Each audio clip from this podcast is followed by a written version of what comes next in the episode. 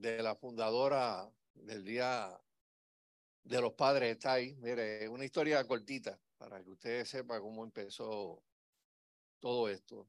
Eh, esta señora que ustedes ven ahí, eh, de nombre Sonora Smart Dot, estaba en un mes de mayo de 1909 en su iglesia escuchando eh, un mensaje de Día de las Madres. Eh, ella había perdido a su madre desde bien pequeña y fue su padre eh, quien, la, quien la crió a ella y al resto de la, de la familia. Y siempre tuvo en su corazón el deseo de que su padre se enterara lo mucho que él significaba para ella. Y un día eh, le llevó a, la, ciudad de Spokane, en, el estado de Washington, le llevó una especie de proclama para que en ese lugar específico se celebrara el Día de los Padres. Y como su papá había nacido en el mes de junio, pues decidió pues que iba a ser en junio que se iba a celebrar el primer Día de, de Padre en una ciudad de un estado.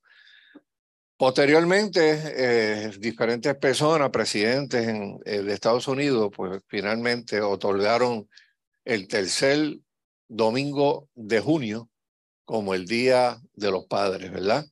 Eh, y más allá de la pequeña. Nota histórica, lo que yo quiero enfatizar es el hecho de que el Día de los Padres nació de la memoria y de la gratitud de una hija por su papá. Así, ese es el, el ¿verdad? Eh, eh, cómo empezó, ¿verdad? Toda esta historia del Día de los Padres. Y yo quiero que ustedes busquen en sus Biblias, lo voy a leer un poquito más adelante, pero para que lo tengan. Eh, titulé esta predicación siendo un padre de influencia. y mirando todo lo que está pasando en Puerto Rico, en el mundo, eh, sin lugar a dudas, hermano, sin lugar a dudas y sin temor a equivocarme, puedo decir que una de las figuras más importantes en términos de soluciones a muchos de los problemas sociales que vive el mundo entero eh, son, son los papás. O sea, eh, y nosotros vivimos en una sociedad que no le da, ¿verdad? No le da mucha, mucho interés, no le pone mucho interés al asunto de la importancia del Padre. Eh, y es una desgracia para la sociedad porque estamos viendo ahora mismo los frutos eh, de eso. Eh, ser padre es una de las cosas más importantes que hay en esta vida. de hecho, en la predicación del Día de las Madres, recuerdo que la frase era, mujer virtuosa, ¿quién la hallará?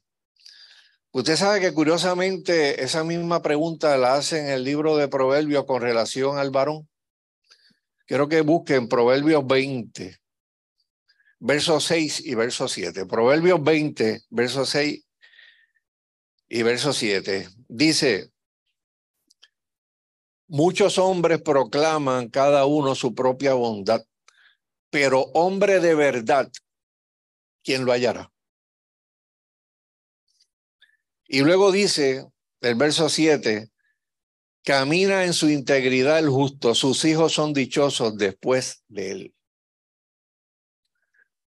Y la versión Dios habla hoy traduce ese verso 7 de esta manera.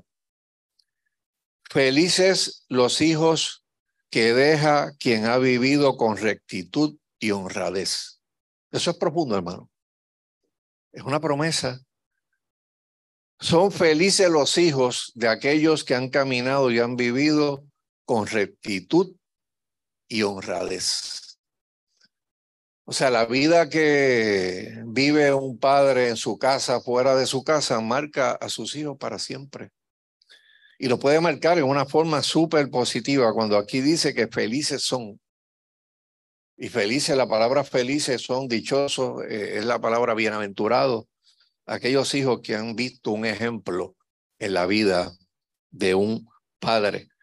Eh, y desde el principio fue así. Dios lo estableció desde los diez mandamientos Cuando en el libro de Éxodo, capítulo 20 y verso 12, dice, honra a tu padre y a tu madre para que tus días se alarguen en la tierra que Jehová tu Dios te da.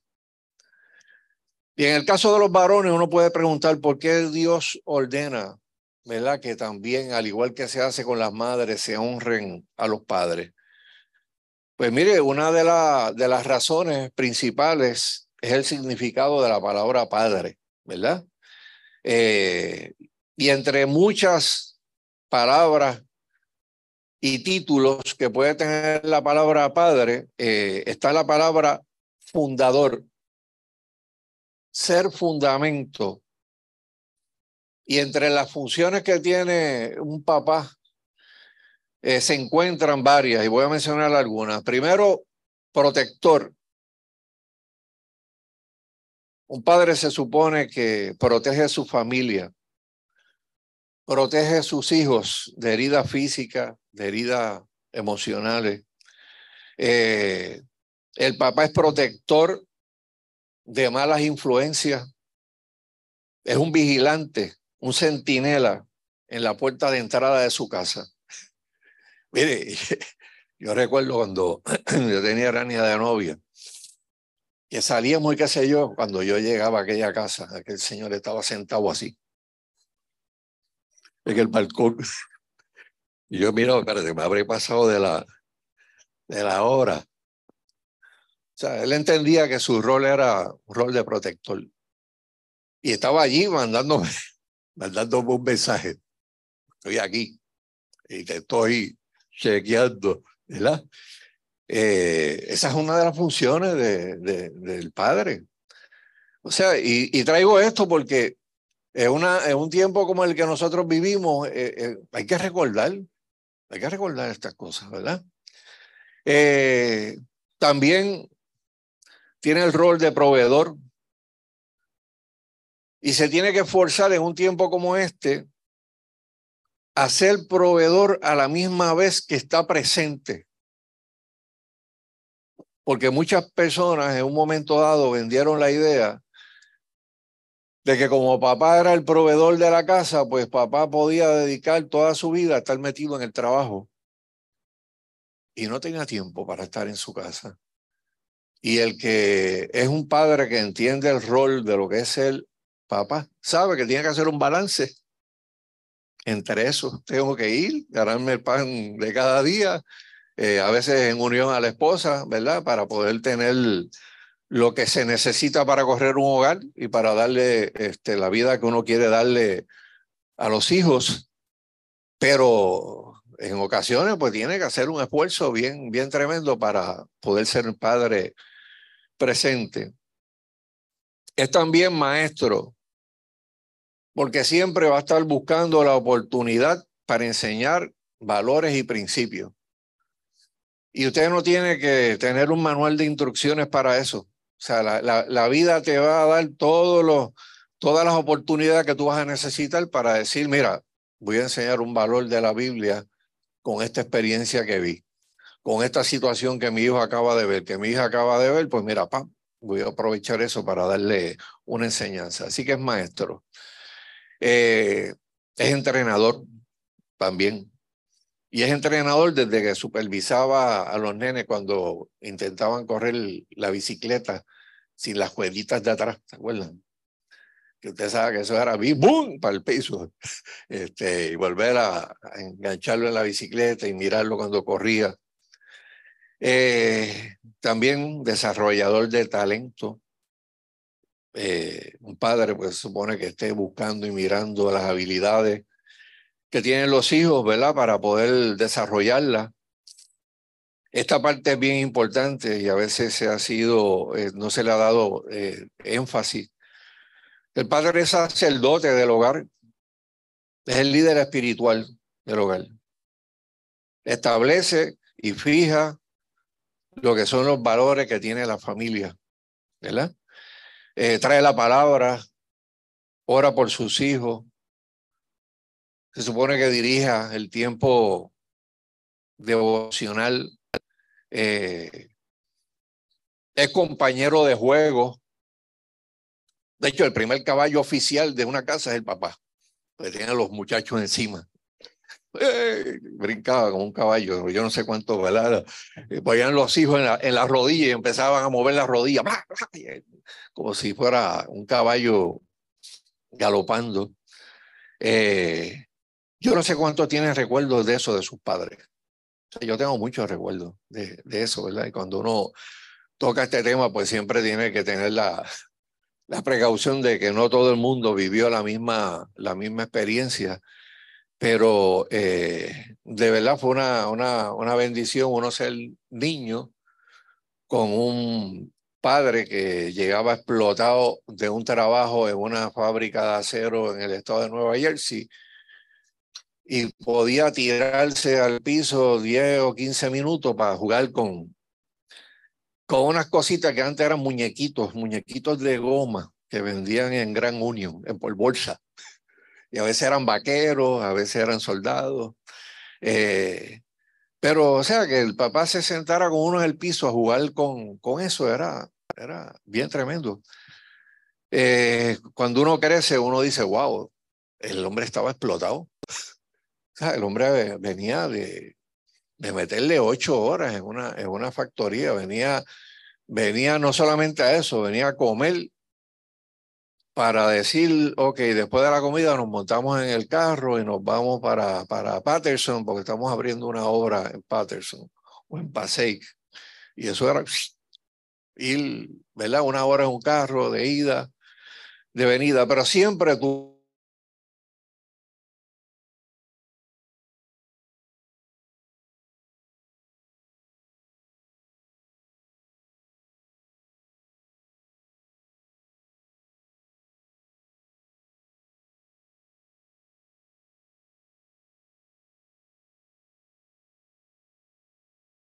deberes, entre todas esas responsabilidades, eh, la más importante de todas es el estar presente, el estar presente.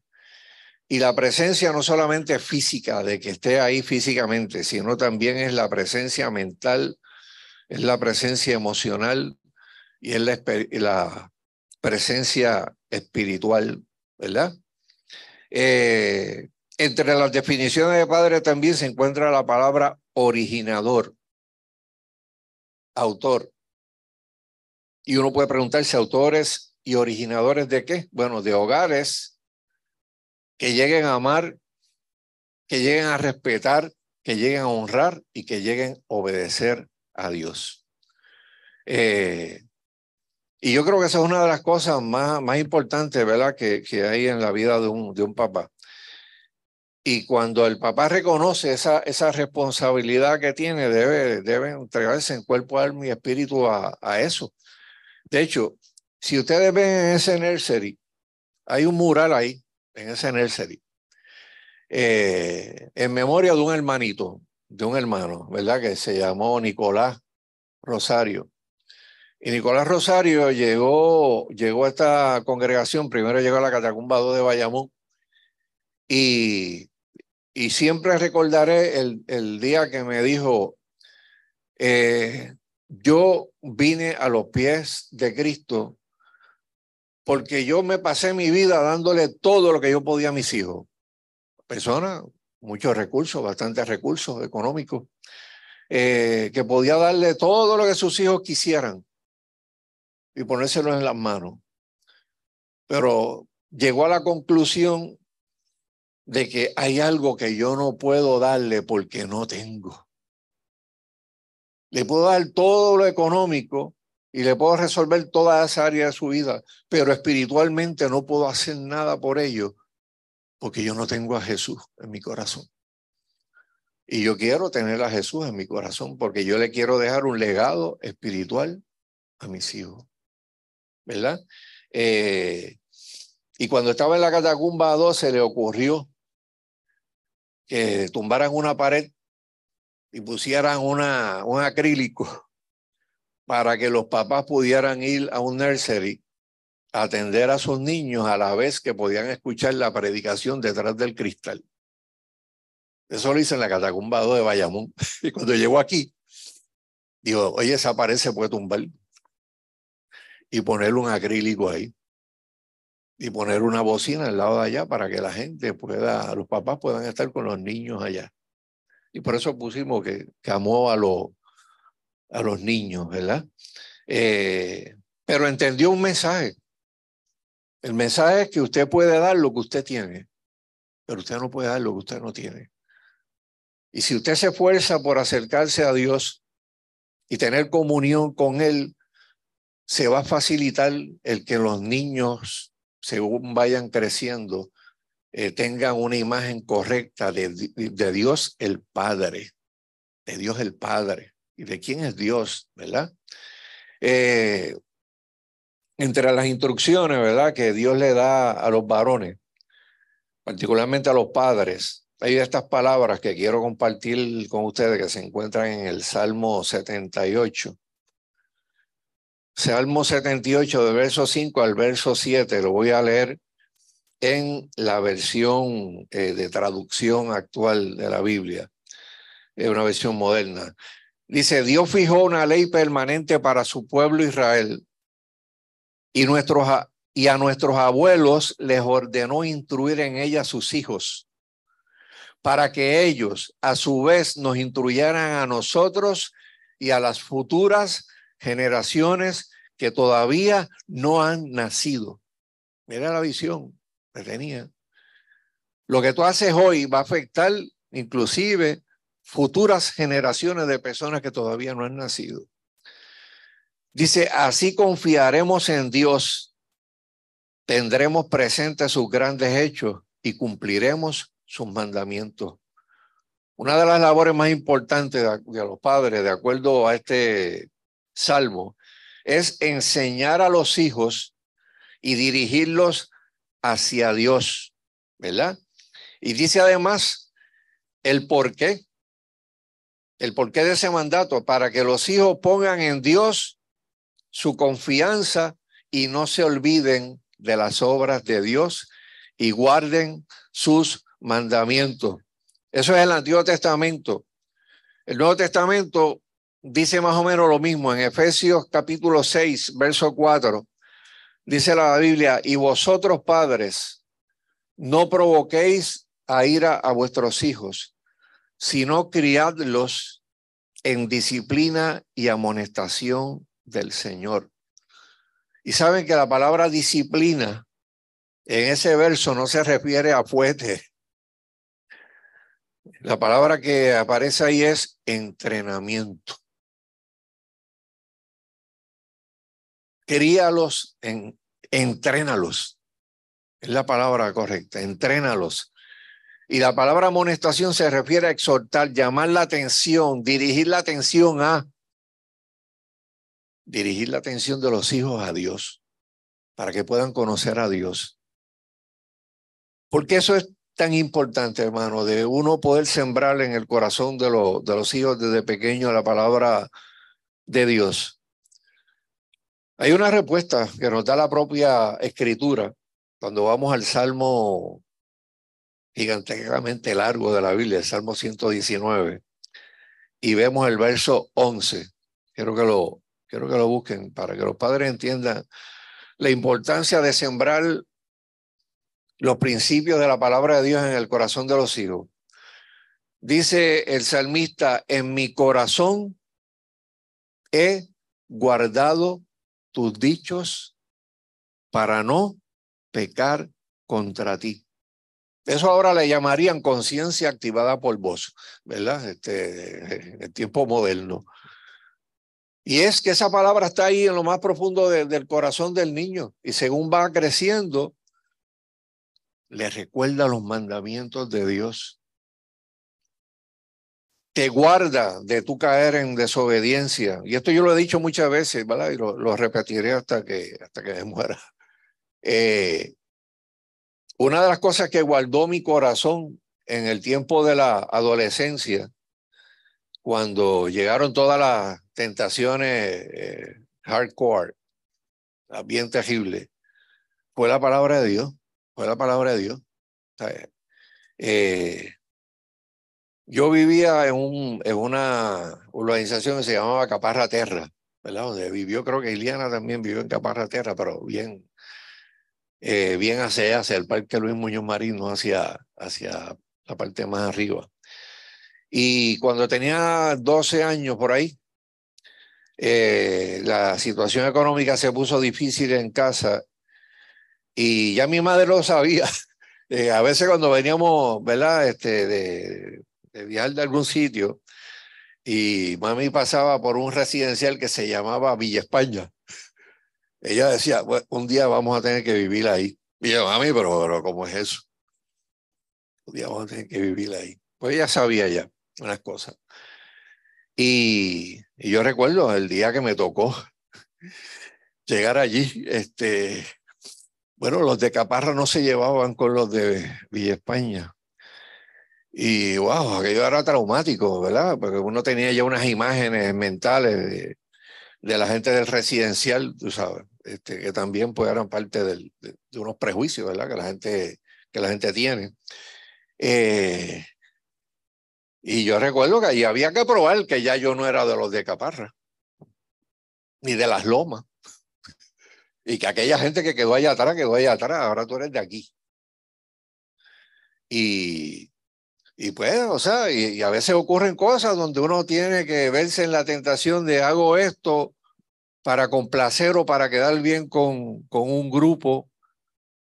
Y saben lo, lo que a mí me, me, me sirvió de freno para no caer en un montón de cosas. La palabra de Dios, que cuando iba con los panas a hacer lo que fuera, venía esos versos bíblicos, me acribillaban la mente. Yo no puedo hacer esto, ¿sabes? Este, ¿sabes? Yo no, yo no, yo no, ¿cómo yo voy a hacerle esto a los viejos? ¿Cómo yo voy a hacer esto para que venga por la tarde un policía a casa y tenga que, ver, aquí vive fulano de tal? O sea, yo no le puedo hacer eso a ellos bajo ninguna circunstancia. O sea, porque la palabra me enseñó a honrarlo, eh, la palabra me enseñó, wow, se portaron bien conmigo, pues yo le, yo le debo eh, un respeto, le debo una consideración. Y si esa palabra no hubiera estado sembrada en mi corazón desde niño, yo hubiera accedido a hacer un montón de, de cosas. Y posiblemente si las hubiera hecho, tampoco estuviera aquí. ¿Verdad? Y mi vida hubiera tomado otro, otro giro. Por eso es importante, hermano, la, la crianza en el temor de Dios en el hogar. Y yo quiero que ustedes me acompañen a una historia de la palabra que hay en el libro de Génesis, de una persona, de un hombre, del cual nosotros podemos, los papás pueden aprender eh, muchísimo. Tiene unas lecciones de lo que es el padre eh, con influencia.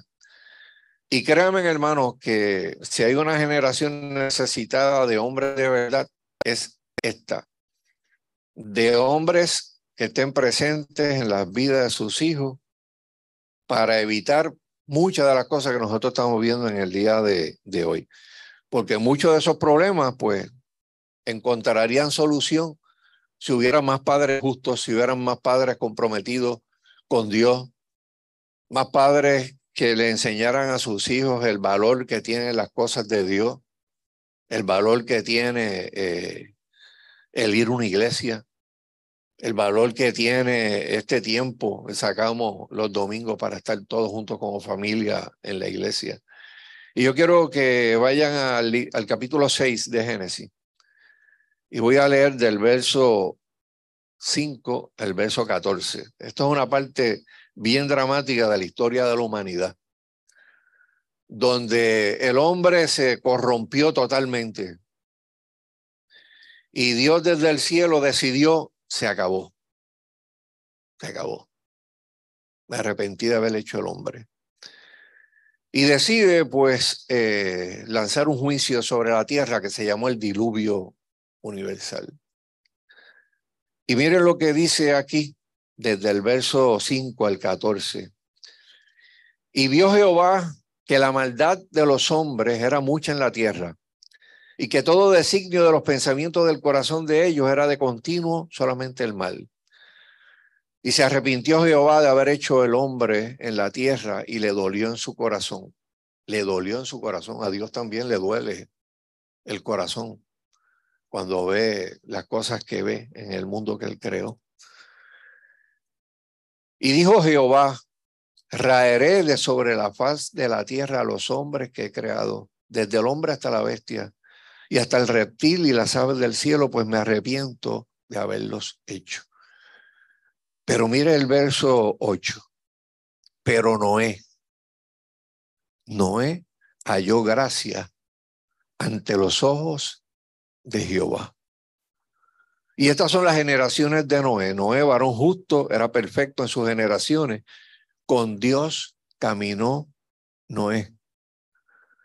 Y engendró Noé tres hijos, a Sem, a Cam y a Jafet. Y se corrompió la tierra delante de Dios y estaba la tierra llena de violencia. Y miró Dios la tierra y he aquí que estaba corrompida porque toda carne se había corrompido, había corrompido su camino sobre la tierra. Dijo pues Dios a Noé, he decidido el fin de todo ser porque la tierra está llena de, eh, de violencia a causa de ellos y aquí los destruiré. Hazte un arca de madera, la primera frase del verso 14, ¿verdad?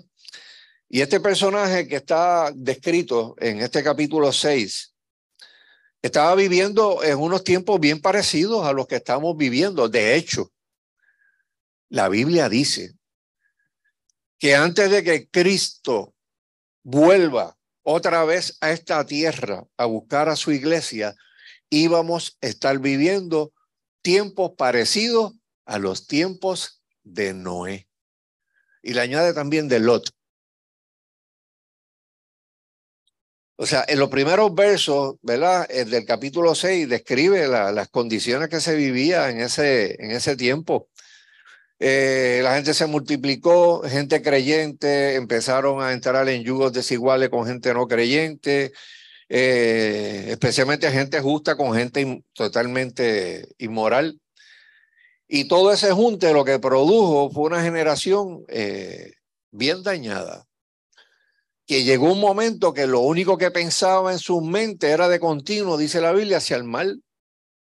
Una sociedad llena de apostasía, de anarquía, de apatía a todo lo que fuera Dios. Cualquier parecido con eso, con lo de ahora, eh, no, es pura coincidencia. Estamos viviendo tiempos así. Y criar y levantar una familia en un tiempo como ese era un reto, ¿verdad? y tal como lo es ahora, ¿verdad? Yo, para, pero es posible. Es posible hacerlo porque Noé y su familia fueron un ejemplo vivo de lo que es criar en lo que fue la, la generación peor que ha pasado por la historia de la humanidad. Y sus hijos, todos, su familia, fueron salvos. Yo no sé cuántos de los papás aquí, de las mamás, eh, a veces miran a sus hijos pequeñitos y se hacen la, la pregunta, ¿cómo yo los voy a proteger? Eh, ¿Cómo yo los voy a, a, inmunizar en contra de una sociedad que los está bombardeando continuamente?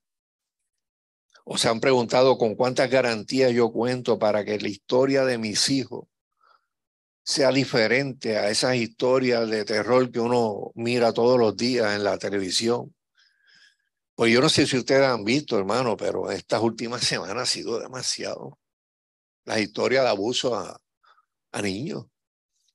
O sea, y, cada vez es peor, o sea, y las historias son más, más aberrantes. Y uno dice, Dios mío, pero ¿cómo es posible, verdad, que uno escuche de, de, gente que atenta contra su propia sangre? De la manera en que lo, de, que lo hacen, ¿verdad? Eh, ¿Cómo nosotros vamos a poder ser una influencia para nuestros hijos en medio de una sociedad que los está bombardeando por los medios digitales, eh, ¿verdad? Y por las redes en una forma tan inmisericordia. O sea, ¿qué yo puedo hacer para contrarrestar esto? Bueno, pues usted puede convertirse en un padre de influencia. Yo creo que, yo creo firmemente, hermano, que se puede contar una buena historia de cada uno de los hijos que, de los que están aquí criando, ¿verdad? Pero tienes que saber que tu intervención como papá va a ser determinante en la vida de tus hijos. Y eso es una realidad, ¿verdad? Es una, es una realidad que la han estudiado los sociólogos, los psicólogos. Es una realidad. O sea, que el que quiera ver ciencia y no necesariamente Biblia, pues mire, hay montones de estudios allá afuera que mencionan que la, la, lo que hace papá con, para criar va a determinar un montón de cosas en la vida de sus hijos. Mire, yo, yo, yo no sé cuántas veces yo fui a la legislatura cuando se enmendó el código, el código penal, que cada rato lo enmendaban. Y mire, yo no sé cuántos superintendentes de la policía yo escuché sentados allí en una vista pública decir eh, una buena cantidad de los hijos que crecieron sin padre, eh, muchos de ellos, no todos, obviamente, muchos de ellos terminan en la delincuencia y terminan este, presos.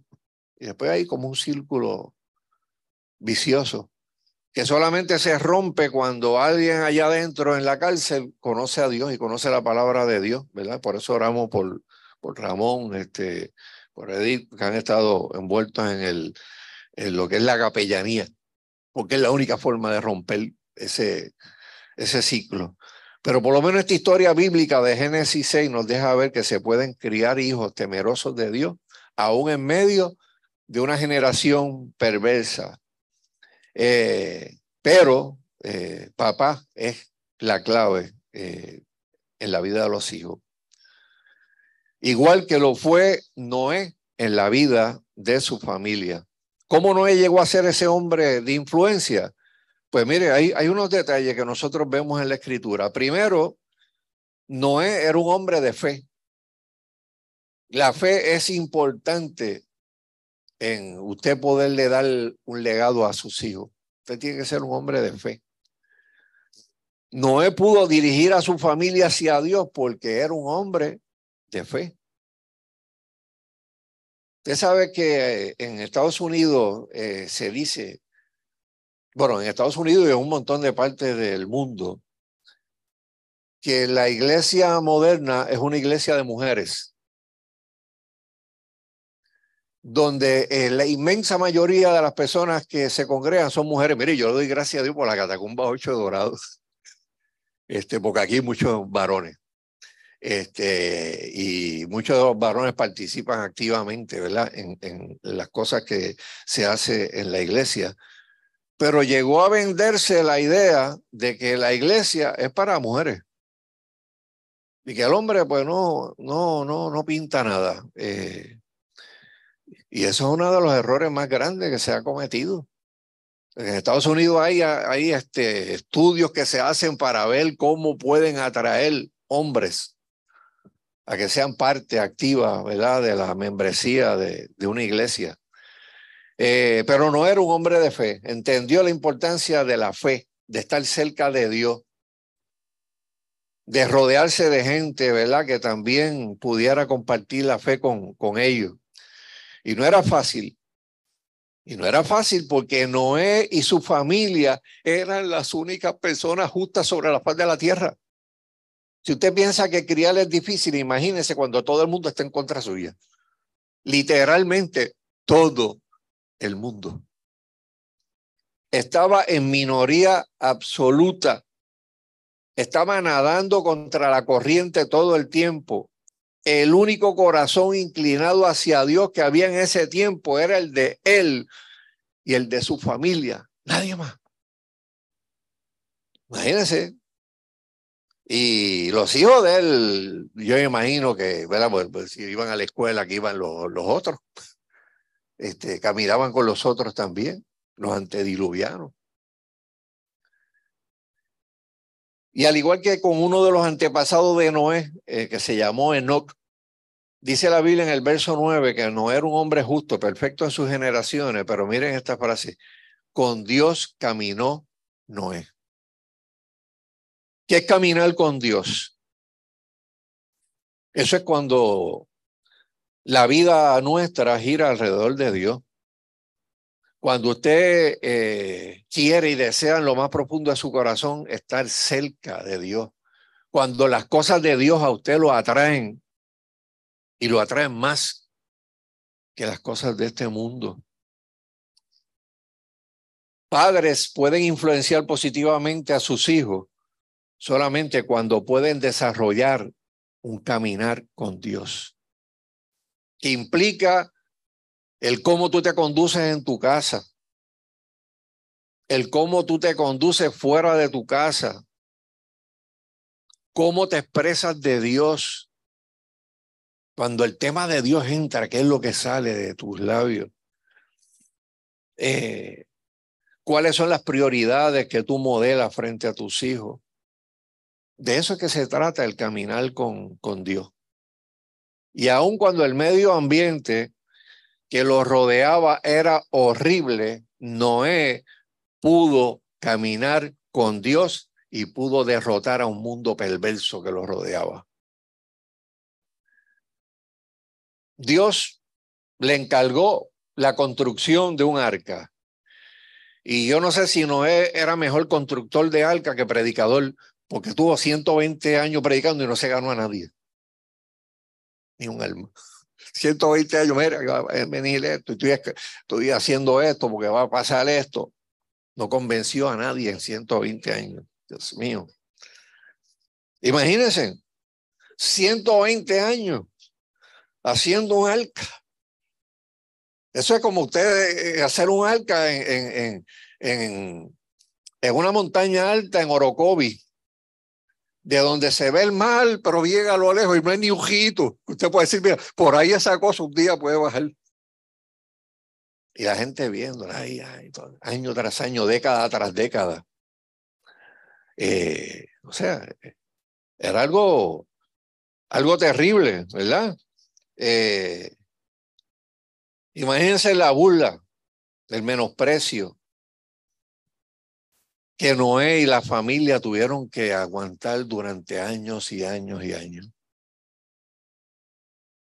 El verso 22 de Génesis 6, vemos a un Noé que es un hombre de fe porque se mantuvo obediente y fiel al mandato de Dios.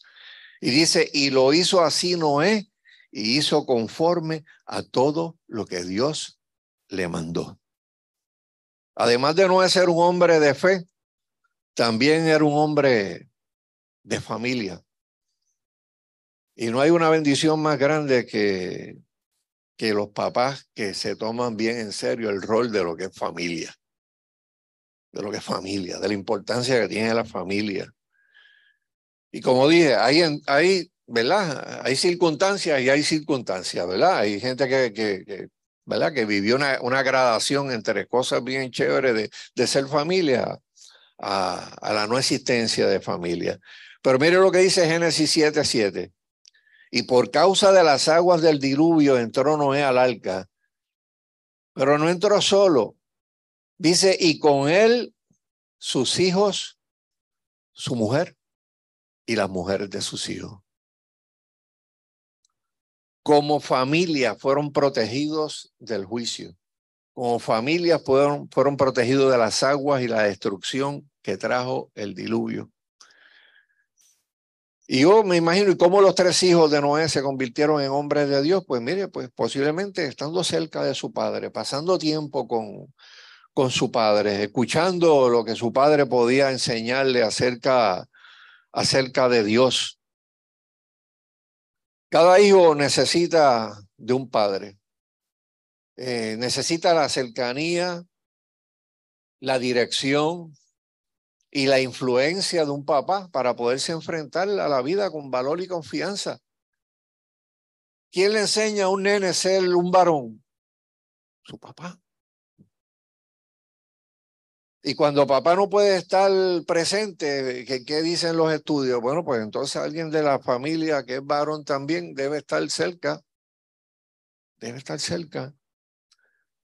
Porque si eso no ocurre, si los varones no están cerca, si no están siendo de dirección e influencia para sus hijos, los hijos estarán dando tumbo y machucándose durante toda una vida. Y eventualmente pueden llegar a crear resentimiento en el corazón. Y yo creo que peor que, que la gente albergue resentimiento en el corazón es que la gente termine imitando el modelaje incorrecto que le dieron. Y yo, yo recuerdo en una, en una predicación hace unos años atrás, yo, yo presenté un video que lo quiero, ya mismo lo, lo voy a tirar, de una canción que se grabó en el 1974. Eh, en aquel entonces conseguí un, video que iba a la par con la, con la letra, pero pues, no lo pude conseguir esta vez. Y sí conseguí otra, otra versión. Y era para estos tiempos en Estados Unidos cuando comenzaba todo este asunto de lo que se conoció como el carrerismo profesional, donde una generación cambió su manera de ser, que tenía la antigua generación donde la vida giraba alrededor de los hijos. Y llegó un momento en los años 70 que llegó el carrerismo, o sea, pues, ok, este, ya los hijos no van a ser la parte más importante de la familia. La parte más importante de la familia es yo crecer profesionalmente. Los hijos que se amolden a lo que, a lo que, a lo que vengan este, porque o sea, yo quiero llegar hasta, hasta el tope en mi profesión. Y, y parte de lo que, y parte de, del movimiento que se dio en, en, la década de los 70 fue un movimiento de gente diciendo, pero esto no puede ser de esa manera. Y la canción que yo le voy a poner ahora no es una canción cristiana, la, la, la, la creó una, una persona que posiblemente vivió esa, esa experiencia y decidió, es una canción en inglés, pero está subtitulada en español, eh, decidió pues este, escribirlo porque lo vivió y porque eso le afectó de alguna manera. Eh, los que tienen más tiempo aquí se tienen que recordar de la, de la canción, los que son más nuevos pues la van a ver por primera vez. Pero si está ready, este, quiero que la, quiero que la. Sigan la letra. Se llama Casa. A child arrived just the other day. He came to the world in the usual way, but there were planes to catch and bills to pay. He learned to walk while I was away, and he was talking for I knew it. And as he grew, he'd say, I'm gonna be like you, Dad. You know I'm gonna be like you. And the cats in the cradle and the spoon. Little boy doing the man. When you're coming home, Dad, I don't know when, but we will get together then. You know we'll have a good time then.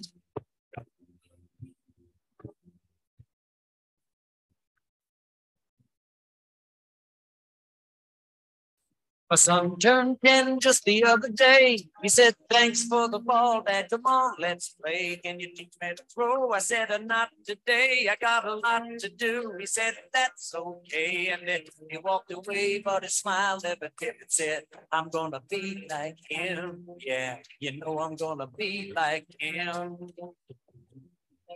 and the cats in the cradle and the silver spoon. The little boy blue and the man on the moon. When you're coming home, Dad, I don't know when. We'll get together then. You know we'll have a good time then.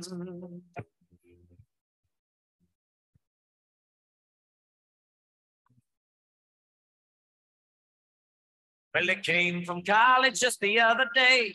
So much like a man, I just had to say, son, I'm proud of you. Didn't you sit for a while? He shook his head and they said with a smile, what I really like, Dad, is to borrow the car keys. See you later, can I have them, please? And the cats in the cradle and the silver spoon. Little boy blue and the man on the moon. When you're coming home, son, I don't know when, but we'll get together there. Dad. You know we'll have a good time then.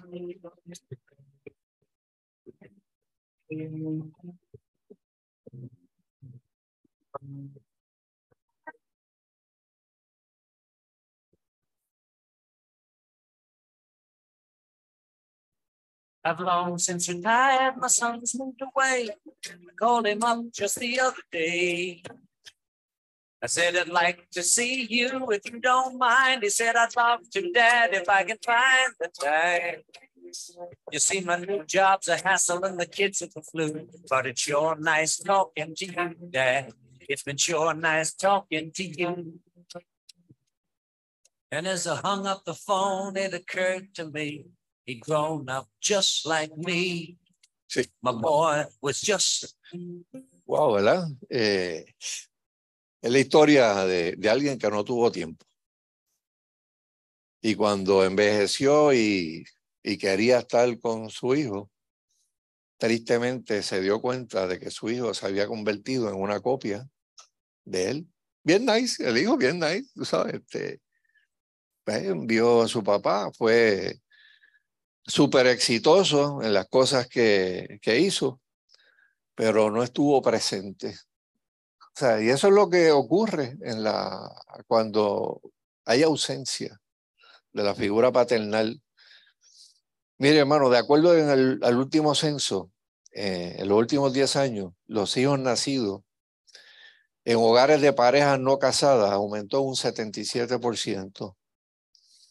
Hogares dirigidos por madres solteras han aumentado a un 25%. De padres solteros también ha habido un aumento.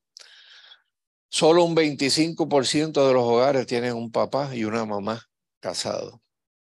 Un 33% de los hijos nacen fuera del matrimonio. Y luego nosotros nos preguntamos, ¿verdad? ¿Por qué la familia está como está? ¿Y por qué la sociedad en la que vivimos está en una crisis, ¿verdad? Si en medio de toda esa disfunción social hay niños varones, para ellos el cuadro va a ser bien difícil. Los estudios dicen que tienen tres más posibilidades, mayores posibilidades que las niñas de hacer uso de droga. Eh, tienen una posibilidad también grandísima de estar más propensos a cometer suicidio que las niñas. Y a esto le podemos añadir los índices altísimos de desarrollo de violencia social y de violencia familiar, porque si yo no tengo a alguien en mi casa que me dé dirección, me lo va, la dirección me la va a dar el individuo que dirige el punto de droga. ¿Qué es lo que ocurre en Estados Unidos con el asunto de las pandillas? Muchas de las chamacos que están allí es porque ese grupo le da, le, crea una identidad. Ese grupo es el grupo yo estoy, me acompaña, está ahí para mí, va todas por mí. Y eso es lo que piensan muchos de los chamaquitos que están ahora mismo en los, en los puntos y que son chamacos que no llegan a 25 años de edad y ya, ya tienen un montón de muerte encima. Bueno, pues la pandilla es la que le da la razón de ser, ah, y si me cogen preso, porque me cojan preso si yo tengo allí el gesto de los panas allí que están metiendo unas sentencias altas en, en la regional, allí en Bayamón o en, la federal. Bueno, sigo con mi familia allá adentro. Y eso nosotros no lo queremos bajo ninguna circunstancia dentro del el núcleo, ¿verdad? Eh, eclesiástico de la iglesia. Ya hemos dicho que Noé fue un hombre de fe, que fue un hombre de familia. Mire, Noé fue un hombre también con sus faltas y equivocaciones. Yo siempre he dicho que la Biblia no está escrita para supermanes ni para super niñas. Toda la gente que usted ve en la palabra de Dios eran igualitas a usted y a mí. Ninguno era perfecto, tenían también su, sus debilidades, ¿verdad? Y bueno, yo no voy a hacer el cuento ese, ¿verdad? Estamos en el Día de los Padres, yo no voy a, no voy a hacer el cuento de la metida de pata de, de, de pero fue grande, después usted se la puede leer este, allá en la, en la casa, ¿verdad? Eh, pero, pero pues, más o menos, el tipo, Dios lo prosperó, este, salió del arca, empezó a sembrar, sembró unos viñedos, y el vinito que salió de los viñedos parece que era bueno, y un día se dio una turca, pero, bien mala, mala, mala, y cometió un error que le marcó la vida a uno de los hijos por siempre, de generación en generación. Eh, pues, o sea, eh, somos seres humanos, ¿verdad? No, es, no fue un padre ausente, pero tampoco fue un padre perfecto. Y todos los que hemos tenido la bendición aquí de tener buenos padres, no podemos decir bajo ninguna circunstancia que fueron padres perfectos, ¿verdad? Eh, cuando se equivocaron, se equivocaron. Cuando nos tiraron una disciplina injusta, pues fue injusta, sabes, ok. Eh, de hecho, cuando en esta vida yo me di cuenta de que mi padre no era tan perfecto, eh, por lo menos fue a una edad donde eso no, lejos de desilusionarme, lo que hizo fue, eh, y mi madre fue énfasis en eso, tú tienes que mirar el, al que es perfecto, que es Cristo Jesús.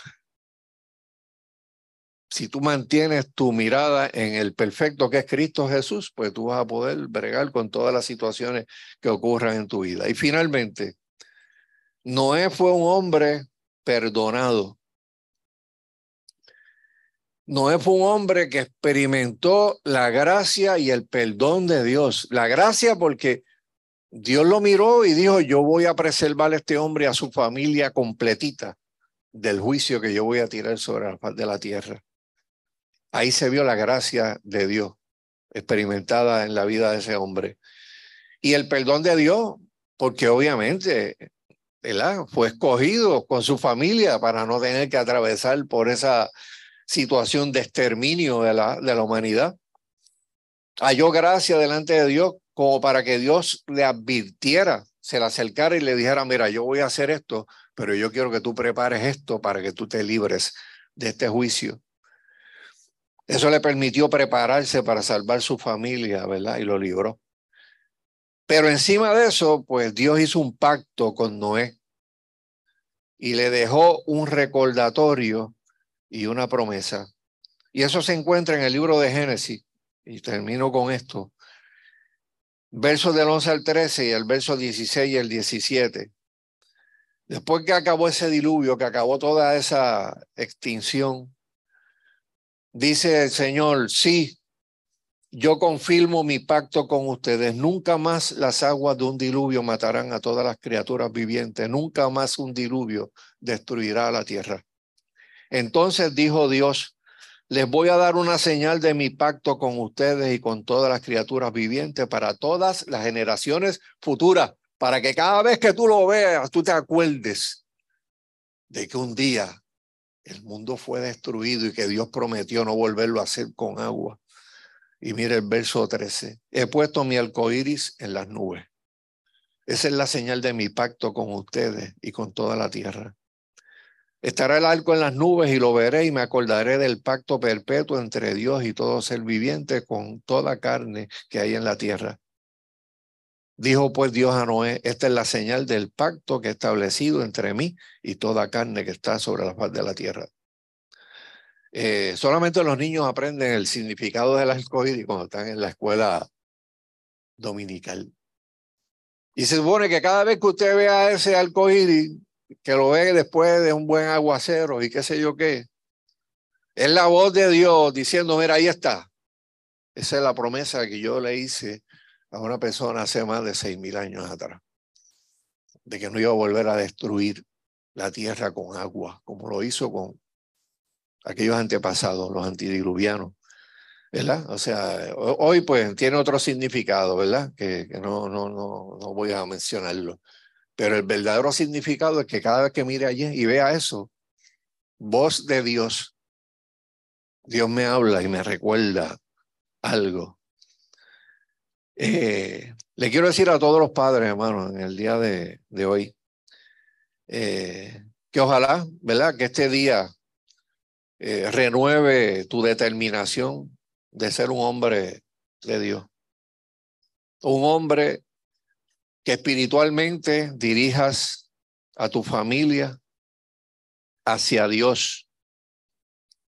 Que no es otra cosa que dirigirla, escucha bien, dirigir tu familia hacia Dios, no es otra cosa que dirigir tu familia hacia la protección, hacia la seguridad y hacia un verdadero y buen, y buen fruto futuro si tomas esa determinación. Quiero que inclinen su, sus rostros un momentito y vamos a orar. Eh, la tarea que tienen los padres es inmensa y, y la cultura no ayuda. La cultura no ayuda, la cultura desayuda. La cultura dice que eso no es importante, que el varón no es importante en la casa y la cultura lo grita, lo pone, en, lo pone hasta en eslogan para que la gente se programe como un robot desde chiquito. Y hasta, yo no sé cuántos han escuchado este, este lema a veces de, de mamá y de abuela. El hombre es de la calle. El hombre es de la calle. O sea, justificando que el hombre esté en la calle portándose con un, como, como todo un individuo, ¿verdad? Que está haciendo toda suerte de, de cosas negativas. Eh, no, no, no, no. O sea, si nosotros queremos tener familias que pasen de generación en generación un legado, tenemos que decir las cosas correctas. Y las únicas cosas correctas las aprendemos de la Sagrada Escritura. Vamos a ver. Eh, y si hay alguien en medio de nosotros, particularmente ¿verdad? De, de, de los papás, que se siente retado en la mañana de, de hoy, hacer esto que acabé de mencionar hace unos segunditos, ¿verdad? De ser ese hombre de Dios, ese hombre que dirija espiritualmente la familia hacia Él. Si verdaderamente tú quieres proteger a tus hijos, Tú quieres que tus hijos caminen seguros en esta vida. Y tú quieres ver el fruto de ese trabajo con tus propios ojos, viendo un fruto verdadero, bonito, de bendición para la sociedad, pues eh, yo quiero decir que tú necesitas agajarte firmemente de, del Señor. Y bueno, voy a pedirle algo aquí. Voy a pedirle a todos los varones que vengan aquí un momentito. Todos los varones se acercan por aquí. Y vamos a hacer como congregación una oración por cada uno de ellos, los que son papás, los que no son papás. Eh,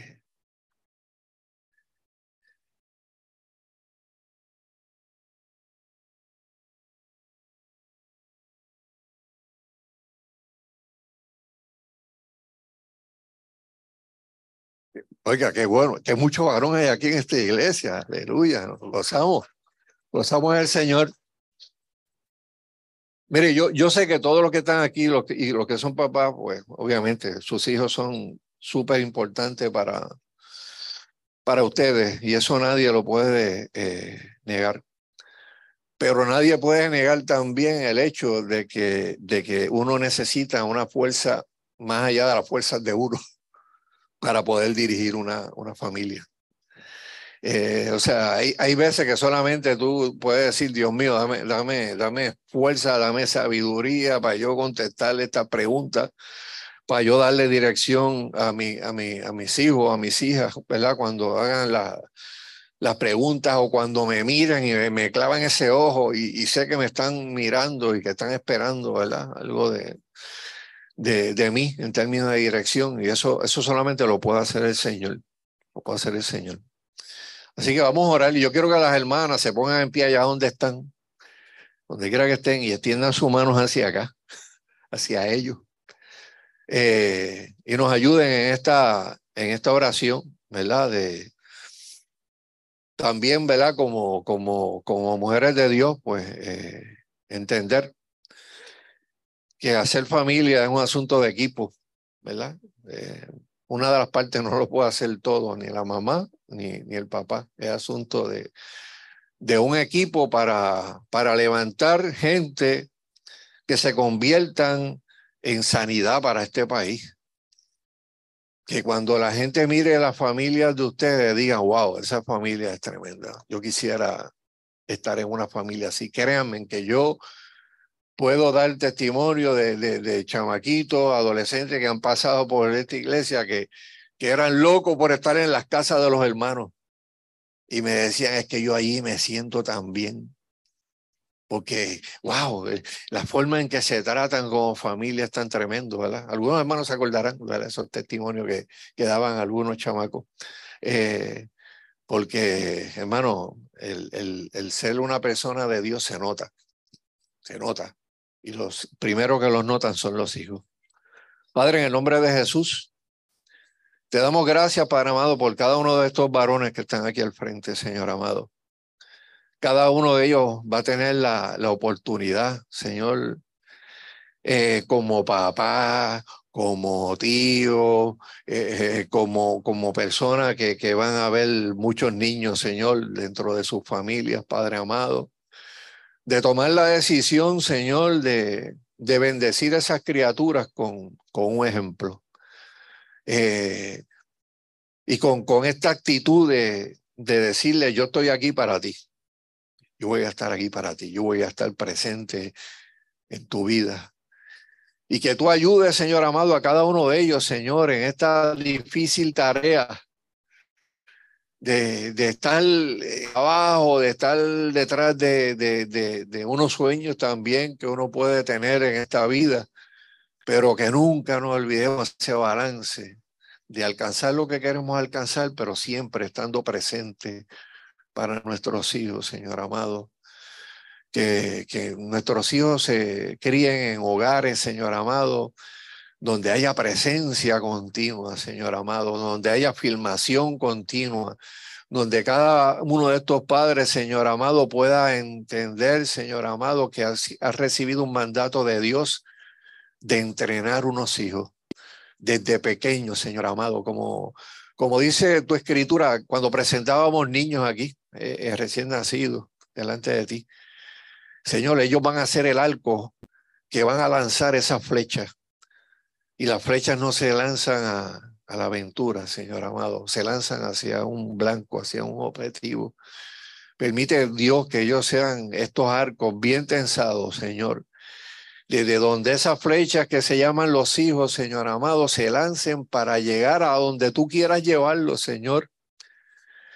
Y que cuando los años los alcancen, como veíamos en el video, Señor amado, puedan decir que una de las mayores bendiciones que tienen es que sus hijos regresen a casa, que sus hijos los, los visiten, que sus hijos puedan estar para, para ellos, Señor, de la misma manera que ellos están hoy para sus hijos, Señor. Te pedimos, Padre, que, que tú nos fortalezcas, Señor, porque reconocemos que no hay fuerza en nuestra mano, por la competencia es bien desleal. La fuerza de, la, de las tinieblas allá afuera hacen de todo para tratar de capturar el corazón de los más pequeños, Señor. Danos la sabiduría, la gracia, Señor amado, para enseñar de forma tal, Señor amado, que los niños puedan aprender a defenderse de lo malo, puedan aprender a diferenciar lo que es bueno de lo que es malo, Señor amado, y que eso lo hagan porque ven el ejemplo en cada uno de nosotros, Señor. Gracias te damos por esta celebración del Día de los Padres, Señor. Permite que el resto de la tarde, Señor amado, pues sea de, bendición para cada uno de los papás que van a estar compartiendo en familia, Señor, y recordemos, Padre amado, que es una tarea 24/7 que no termina, ¿verdad? Con una celebración de un día específico, Señor. Te damos gracias una vez más, Señor, y te pedimos, Dios, Señor, que, que tú bendigas nuestro, nuestro caminar también durante toda esta semana, Señor. En el nombre de Jesús te lo pedimos. Amén y amén.